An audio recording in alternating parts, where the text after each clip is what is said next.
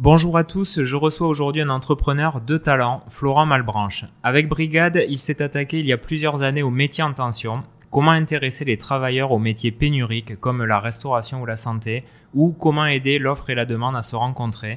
À travers sa plateforme, il met en relation les entreprises et les candidats. Salut Florent. Salut Jérémy. Bon, on va démarrer tambour battant. Euh, quand on s'est rencontrés, la restauration connaissait déjà des difficultés euh, à recruter. Après le Covid, le problème euh, n'a cessé d'enfler. Alors, pourquoi aujourd'hui, selon toi, ce métier n'intéresse plus malgré des offres d'embauche multiples et euh, quand même assez alléchantes, puisque les restaurateurs euh, s'évertuent à proposer des trucs sympas? Ouais, alors je ne sais pas si le problème est nouveau, pour être tout à fait honnête avec toi. Je ne sais même pas s'il a enflé après le Covid. Je trouve que ça a plus été un révélateur. C'est qu'on a, mis a mis les caméras et le, le, faisceau de lumière sur le, sur le problème. Mais nous, quand on lance euh, Brigade en 2000, euh, fin 2015, début 2016, on a vu le problème, on sait qu'il est là. En fait, il y a un problème d'attractivité qui est criant.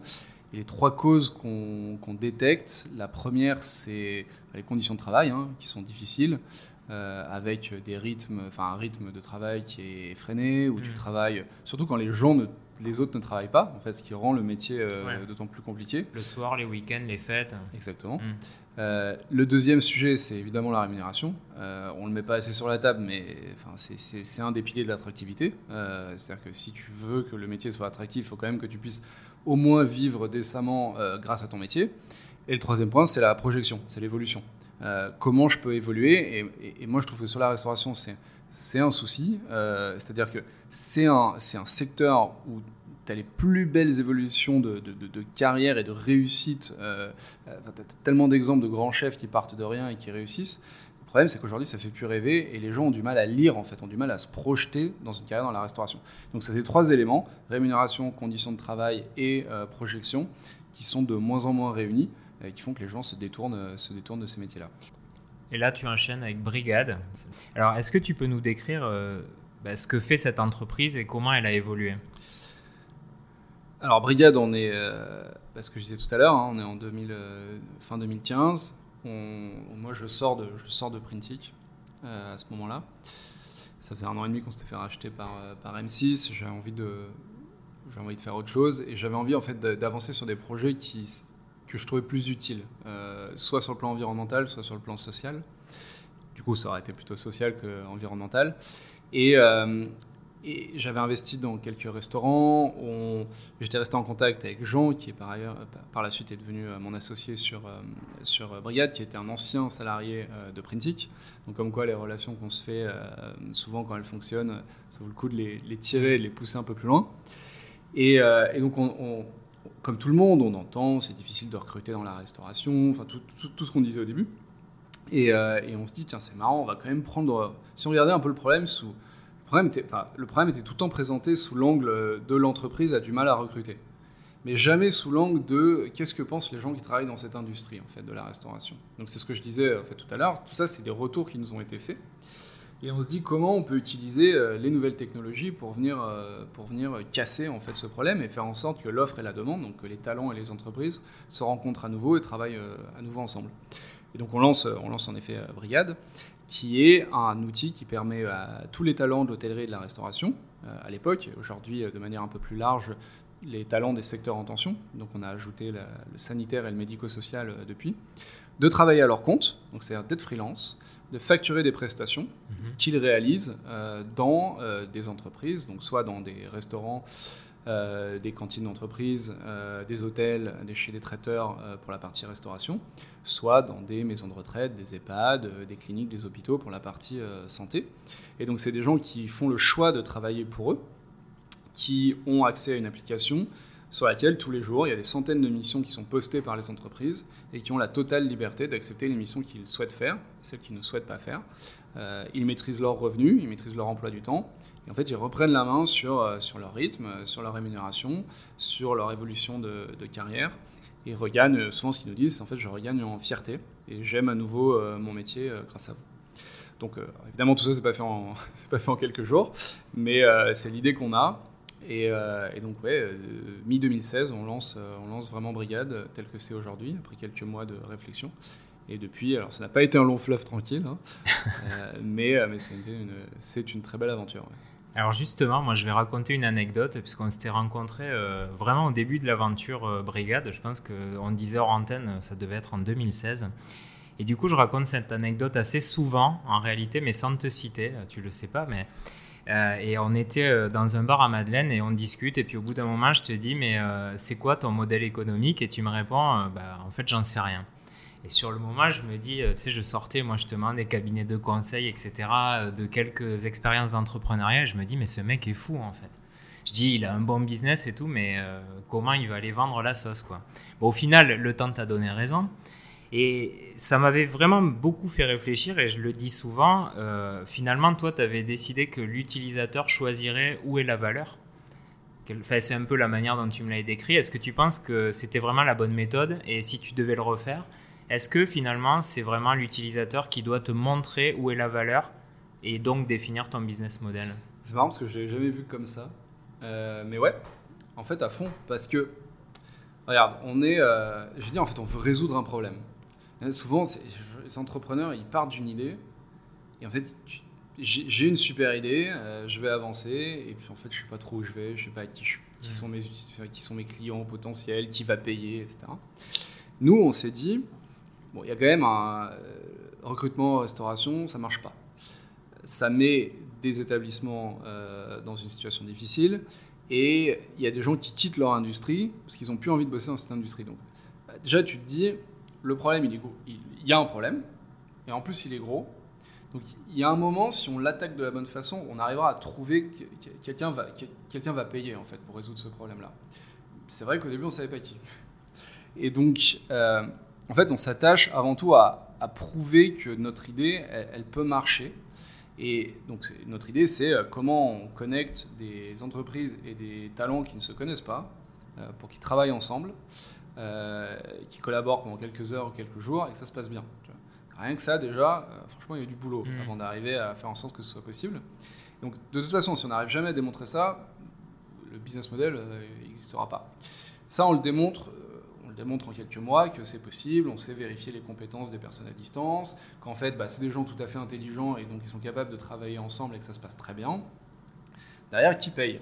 Et c'est vrai que là, en plus, on, a pas mal pataugé. Hein. Enfin, on a tourné sur plein de business models différents jusqu'à ce qu'on se rende compte en fait que ce business, ce, business model de euh, marketplace d'un côté, donc une plateforme qui connecte offre et demande, qui facilite aussi la transaction euh, qui gère tous les flux de paiement, de contrats, d'assurance. Ouais, de contrats aussi, parce que ça, c'est vrai que la partie administrative est quand même hyper lourde pour des extras ou des choses comme ça. Tu as des gens qui bossent en freelance, euh, leur but c'est de travailler, de faire des missions, c'est pas mm. forcément de s'occuper euh, d'aller collecter l'argent qu'un tel a pas payé pour telle facture, etc. Donc en fait, on, nous, bah, on vient automatiser tout ça, mm. on vient le simplifier. et là, en fait, c'est marrant parce qu'on a senti qu'on crée un, je sais pas comment dire, il y a un gap de valeur qui s'est créé. Le fait de rajouter ce truc-là qui en fait n'était pas si énorme, parce que pour nous le vrai sujet c'était de les, faire se rencontrer. C'était pas de, de traiter le flux de paiement, mais juste les faire se rencontrer, on n'arrivait pas à le faire payer. Et le fait de rajouter en fait toute la partie administrative derrière, bah là oui, tout de suite, il y a bah voilà, les gens étaient prêts à payer pour. Et donc aujourd'hui d'ailleurs, ce sont les talents hein, qu'on facture, parce qu'on est apporteur d'affaires pour eux. Euh, on leur propose des missions. Euh, et c'est un business model qui d'ailleurs, euh, figure-toi, n'a jamais évolué, n'a jamais bougé. Euh, on, prend... Pas de pivot. Jamais. Alors du coup, c'est peut-être le, quelque part la recette pour pas avoir faire de pivot par la suite, c'est de pas trop s'emballer au début finalement sur le business model et. Bah, à nouveau, en fait, ça a été hyper empirique. C'est vraiment, on a regardé ce qui, enfin, on a, on a résolu notre problème, on a regardé comment on pouvait y ajouter de la valeur pour être sûr que quelqu'un paye, puis en fait, oui, ça s'est fait. Alors pour nous, ça a marché comme ça. Je dirais pas que c'est comme ça pour euh, tout le monde, mais euh, nous, c'est comme ça que ça s'est fait. Et honnêtement, c'est, je pense, tu as raison, c'est ça qui explique la stabilité qu'il y a aujourd'hui, enfin, depuis le début. La commission n'a pas bougé, euh, la, façon de facturer n'a pas bougé, parce qu'en fait, bah, c'est un peu. C'est, le, marché qui nous l'a amené, si. C'est pas nous qui sommes allés chercher, on l'a pas imposé ce truc-là. C'est en fait, après avoir testé plein de trucs, bah, ce qui marchait, c'était ça. Aujourd'hui, Brigade, c'est 150 salariés et c'est pas fini d'après ce que j'ai compris. Est-ce que tu avais programmé ce succès et où est-ce que tu imagines aller? Euh, Donc ouais, aujourd'hui Brigade c'est 150 personnes chez nous. c'est surtout 15 000 freelances qui travaillent avec nous et 5 000 entreprises qui, font appel à leurs services. Et pour donner une idée, c'est à peu près 20 000 missions tous les mois. chaque mois, il y a 20 000 missions qui sont faites, qui sont traitées automatiquement par, par nos outils. Est-ce qu'on avait prévu d'en arriver là? Je, me souviens, un jour avec Jean, on se disait, oh là là, si on arrive à si on arrive à faire un million de volume d'affaires, le volume d'affaires, c'est euh, le, chiffre d'affaires qui est facturé par les freelances tous les mois, c'est un des indicateurs qu'on regarde. Euh, par mois, ce sera vraiment déjà une super réussite. Bon, aujourd'hui, on est à quasi six fois au-dessus. Euh, Bravo. Et en fait, on, oui, mais surtout, on n'a pas du tout. Enfin, moi, j'ai l'impression qu'on n'a même pas mis le, petit doigt dans le, dans le sujet, quoi. Ah ouais. Ah ouais, non. Donc, où est-ce qu'on on veut aller? Je pense qu'on a plus d'ambition aujourd'hui qu'on en avait au début. Parce qu'en fait, on réalise petit à petit à quel point euh, on, sert en fait aux personnes qui nous utilisent et à quel point le problème est, enfin le, sujet est infini. moi, je vois pas le bout de, je vois pas le bout de l'histoire. Hmm. Et tu vois, on dit souvent, euh, on marche, le marché euh, en, Europe du, travail, c'est 350 millions de personnes à peu près qui travaillent tous les jours en Europe. Et il y en a une petite moitié qui travaille sur les métiers que nous on appelle les métiers de savoir-faire. Ce sont vraiment les métiers qui nous intéressent. C'est les métiers, euh, c'est pas les métiers que tu fais derrière un ordi euh, sur un bureau, mm. c'est les métiers où tu as besoin de tes mains, tu as besoin d'expérience, tu as besoin de formation. Donc c'est les métiers de la restauration, du soin, c'est l'éducation, enfin c'est tous ces métiers-là.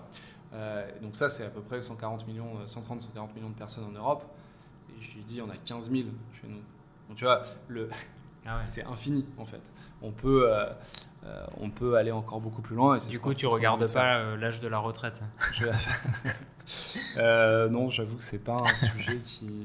c'est un sujet très important, mais je trouve qu'on l'aborde pas dans, pas dans, le bon sens. Donc, C'était une petite parenthèse, une petite blague. Hein. Mais donc oui, 150 personnes aujourd'hui, on va embaucher une centaine de personnes là, sur les six prochains mois. et, l'aventure ouais, ne fait que commencer, très clairement. Qu'est-ce qui change justement entre euh, le début de l'aventure où euh, bon, tu as quelques collaborateurs, euh, sûrement en mode un peu plus participatif, et justement ce modèle plus scale-up où là tu es avec des centaines de personnes, ça va très vite, les collaborateurs rentrent vite, j'imagine que tu les connais pas tous. comment tu appréhendes ce quotidien justement? Figure-toi que pour l'instant, je connais les 150 prénoms. mais c'est pas facile. Parce que là, je, crois que je révise de temps en temps. Ils me font des, ils font des challenges quand je, les, quand, je les croise, euh, quand je les croise dans les couloirs. Qu'est-ce qui change? En fait, le but, c'est qu'il y ait de moins de choses possibles qui changent. Euh, on a une culture d'entreprise, on, a une, on a une mission, on a des valeurs. Euh, et ça, ça ne doit pas bouger. Et ça doit faire en sorte que les personnes qui rentrent chez nous et qui restent avec nous, il y a une forme d'alignement, enfin une compatibilité extrêmement forte. Et donc, donc, même si tu les connais moins bien forcément que quand tu es 10, euh, bah, d'une certaine façon, il doit y avoir, euh, enfin moi je considère qu'il doit y avoir cette proximité, il y a un attachement à l'entreprise, à ce qu'elle fait, aux valeurs qu'elle met en avant. Ça, tu y penses tous les jours euh, quand tu arrives dans la boîte en te disant j'ai envie de, de, toujours faire passer les mêmes valeurs, de marteler des, des messages? Ah, Moi je considère que ça c'est mon métier en fait. D'accord. C'est là, mon, surtout, donc là on est dans une phase où on va beaucoup grossir. c'est, enfin, ce qui m'empêche de dormir, c'est de me dire on va faire rentrer des gens trop vite chez nous qui en fait sont venus parce qu'ils euh, ont vu de la lumière et parce que c'est une boîte qui a levé des fonds et qui va bien et voilà. Et qui en fait n'ont pas d'attachement à ce qu'on fait. Ça pour moi c'est catastrophique parce que ça veut dire que dans six mois dans un an ces gens vont partir. Pour moi mon, mon, focus numéro un aujourd'hui c'est de m'assurer que on garde cette culture d'entreprise. Ça veut pas dire qu'elle peut pas évoluer hein, mais ça veut dire qu'on est à l'aise avec notre culture notre culture d'entreprise et qu'elle elle est maîtrisée, elle est diffusée. Pour les jeunes qui nous écoutent et euh, qui se demandent finalement ce que fait euh, un chef d'entreprise à ton niveau, euh, est-ce que tu peux nous dire un peu comment se passent tes journées? Même si j'imagine qu'elles sont, très différentes. Oui, les journées, déjà, une journée est souvent pas très égale à, celle d'après. On va gérer. Enfin, le rôle numéro un, c'est de donner une direction. En fait. Où est-ce qu'on va? C'est quoi l'ambition? Après, c'est de coordonner. Euh, moi, j'ai un cercle proche de gens avec qui je travaille, le comité de direction. Voilà, c'est de, ce qu'on a en tête, euh, c'est évidemment de le discuter, de le co-construire avec ces gens-là. et puis après, tout ça va redescendre sur l'ensemble de, l'entreprise pour emmener tous les collaborateurs. Ça, on va dire, c'est un peu le rôle long terme. Derrière, après, bah, tu as tous les imprévus. Ça, y en a, tu le sais, il y en a plein. C'est infini. Et, euh, et, mine de rien, ça, ça, ça, mange euh, quand même une bonne partie de ton emploi du temps. Euh, moi, aujourd'hui, mon rôle, j'ai un rôle assez extérieur. j'ai un rôle assez quasiment politique, en fait. J'explique beaucoup, je vais beaucoup à la rencontre du gouvernement, des acteurs, des décideurs, pour expliquer ce qu'on fait, montrer que c'est bien, montrer que c'est une solution pour l'emploi. Ça, c'est une grosse partie de, une grosse partie de mon travail. Ouais, c'est ce qu'on appelle des affaires publiques. Mm. Enfin, c'est expliquer. C'est vraiment expliquer notre modèle, expliquer notre impact. Euh, co-construire, écouter les retours, faire évoluer s'il y a des choses à faire évoluer chez nous. Je suis un peu l'interface avec l'extérieur. Euh, j'ai la même chose sur la partie communication, en fait, avec la presse. J'ai la même chose avec les investisseurs. On, est, bah, on, l'a dit, on l'a annoncé euh, il n'y a pas longtemps. on a fait une grosse levée de fonds, donc on reçoit des financements, donc on a une responsabilité vis-à-vis des investisseurs qui mettent de l'argent chez nous. ça, pareil, c'est, un, un, de mes rôles. Et après, j'essaye de me définir une ou deux grandes priorités et là, vu qu'on est dans une phase de croissance très forte, et notamment en termes de nombre de salariés chez nous, euh, ma priorité, c'est la culture de, l'entreprise. On idéalise beaucoup l'entrepreneuriat, je trouve. On en parle dans les médias souvent comme euh, des super-héros ou en tout cas des gens vraiment qu'on met en avant. Et c'est vrai qu'on montre seulement le côté fast, la reconnaissance, parfois l'argent. Si tu nous amènes dans les coulisses, toi, qu'est-ce que tu trouves vraiment difficile au quotidien? Qu'est-ce qui parfois te fait dire ah, peut-être qu'un jour je ferai autre chose ou parce que c'est vraiment un, métier euh, pas simple Alors je me dis pas trop ça, mais je dis pas que c'est pas difficile. Hein. moi je trouve que justement on idéalise beaucoup trop. Un petit peu, euh, tu me disais au début là les euh, Top Chef, etc. tu vois, ouais, tu, mets beaucoup de paillettes en fait sur, sur des métiers qui sont des métiers magnifiques. Hein. C'est pas ce que je dis, mais forcément c'est pas tout n'est pas facile et tout n'est pas tout beau quoi. Donc euh, bah, c'est pareil sur l'entrepreneuriat. Euh, donc c'est vrai qu'on a fait, euh, il y a, a 10-12 ans, quand j'ai mis les pieds dedans, tout le monde me disait pourquoi tu vas faire ça? C'est hyper, hyper dur, c'est pas bien vu. Enfin, bon voilà, aujourd'hui c'est devenu l'opposé absolu, c'est le mode de réussite numéro un. Donc déjà on voit que c'est des modes, hein, c'est des tendances. Mmh. c'est pas, c'est pas facile, c'est pas donné à tout le monde. Je compare souvent ça au sport de haut niveau, en fait. C'est c'est hyper addictif. Ça te prend beaucoup de ta vie, quand même, faut pas l'oublier. C'est des moments extrêmement difficiles pour plein de raisons, euh, mais c'est des phases de découragement euh, assez fortes. Euh, et, mais c'est aussi des hauts incroyables. Donc, donc c'est un peu les montagnes russes en permanence. Et moi, je trouve les moments où j'ai eu du mal, c'est quand il y a des, quand es dans la difficulté et que c'est vraiment pas de ta faute. Euh, typiquement euh, la période euh, Covid, où tu as petit pour rien, ta boîte marchait très bien, tu te retrouves quasiment, quasiment les deux genoux au sol à cause de quelque chose d'externe. Et c'est dur, enfin, ouais, c'est dur quoi. Et tout le monde, tous tes salariés te disent qu'est-ce qu'on fait, et en fait, tu sais pas, tu sais, tu sais pas plus qu'eux quoi. Mmh. Combien de temps ça va durer, bah, tu sais pas non plus. Et ça, ça je trouve, c'est les moments, voilà, quand tu as des, des, causes externes sur lesquelles tu n'as aucune emprise, qui sont pas du tout de ta faute, euh, c'est-à-dire que c'était impossible à anticiper. Ouais, ça c'est difficile. Hmm. Ça, je trouve que c'est difficile. Mais à part ça, non. Après, si t'aimes, euh, bah, faut aimer se, faut aimer se battre, faut aimer se réinventer, faut écouter, faut pas avoir peur de changer. Euh, et, c'est pour ça que c'est pas donné à tout le monde. et puis, il faut, faut un peu quand même un caractère. on est tous un peu, on est tous et toutes un peu spéciaux quand même. Enfin, il y a un truc hmm. de ouais, faut, faut avoir envie de bousculer un peu ce qui est fait, quoi. Donc, euh, faut pas avoir peur de prendre quelques, quelques claques. C'est marrant parce que j'ai diffusé là il y a pas très longtemps un, enfin, un épisode avec Julien Petit, donc qui est lui un spécialiste du VC Game et qui me disait euh, les mecs qui vont sur le VC Game, c'est l'équivalent des gars qui veulent jouer la Ligue des Champions au football, quoi. Donc c'est marrant que tu parles du sport de haut niveau parce qu'il avait vraiment ce discours-là, quoi. Pour moi, c'est, le, le parallèle est évident. Hein. D'ailleurs, je suis pas le pas, de moi, tout le monde le dit. C'est, ouais. c'est, t'as des niveaux d'adrénaline euh, qui sont hyper forts, mais c'est, c'est super dur en fait. Hmm.